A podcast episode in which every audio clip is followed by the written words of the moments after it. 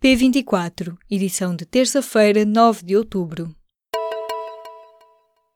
O governo previu para o próximo ano um déficit de 0,2% e um crescimento económico de 2,2%.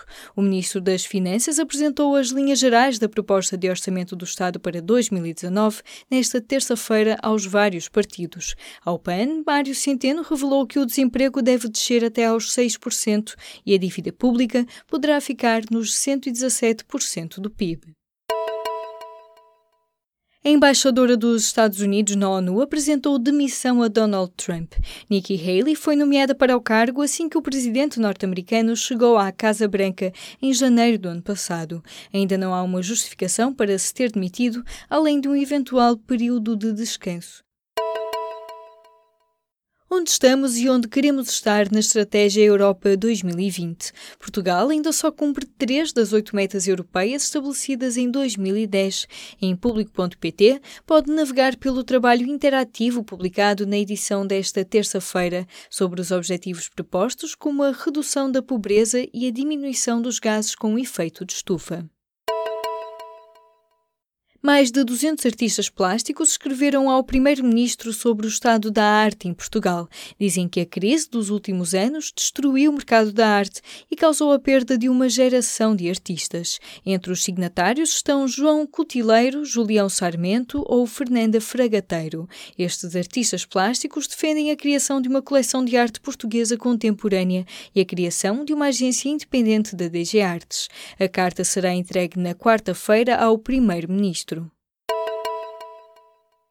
Uma greve vai afetar a circulação de comboios nesta sexta-feira. Os sindicatos dos trabalhadores da Infraestruturas de Portugal marcaram uma paralisação para o final da semana porque exigem negociar o contrato coletivo. O protesto deverá provocar fortes perturbações na circulação de comboios, advertiu nesta terça-feira a CP Comboios de Portugal. Estão previstas supressões em todos os serviços no dia 12 de outubro.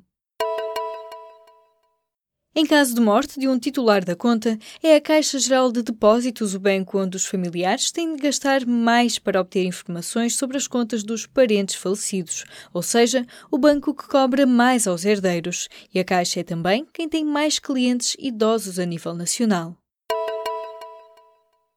O subaluguer de casas do Estado por militares está sob investigação. Alegadamente, várias casas do Instituto de Ação Social das Forças Armadas estavam alugadas a turistas estrangeiros como alojamento local. O Ministro da Defesa já pediu esclarecimentos urgentes sobre o caso.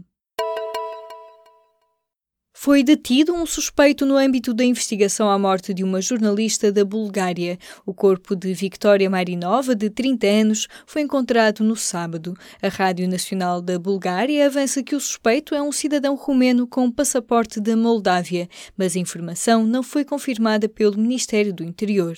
Victoria Marinova foi agredida na cabeça e estrangulada. Na emissão de 30 de setembro do programa de televisão que apresentava, era referida uma investigação a suspeitas de fraudes nos fundos europeus envolvendo empresários e responsáveis políticos.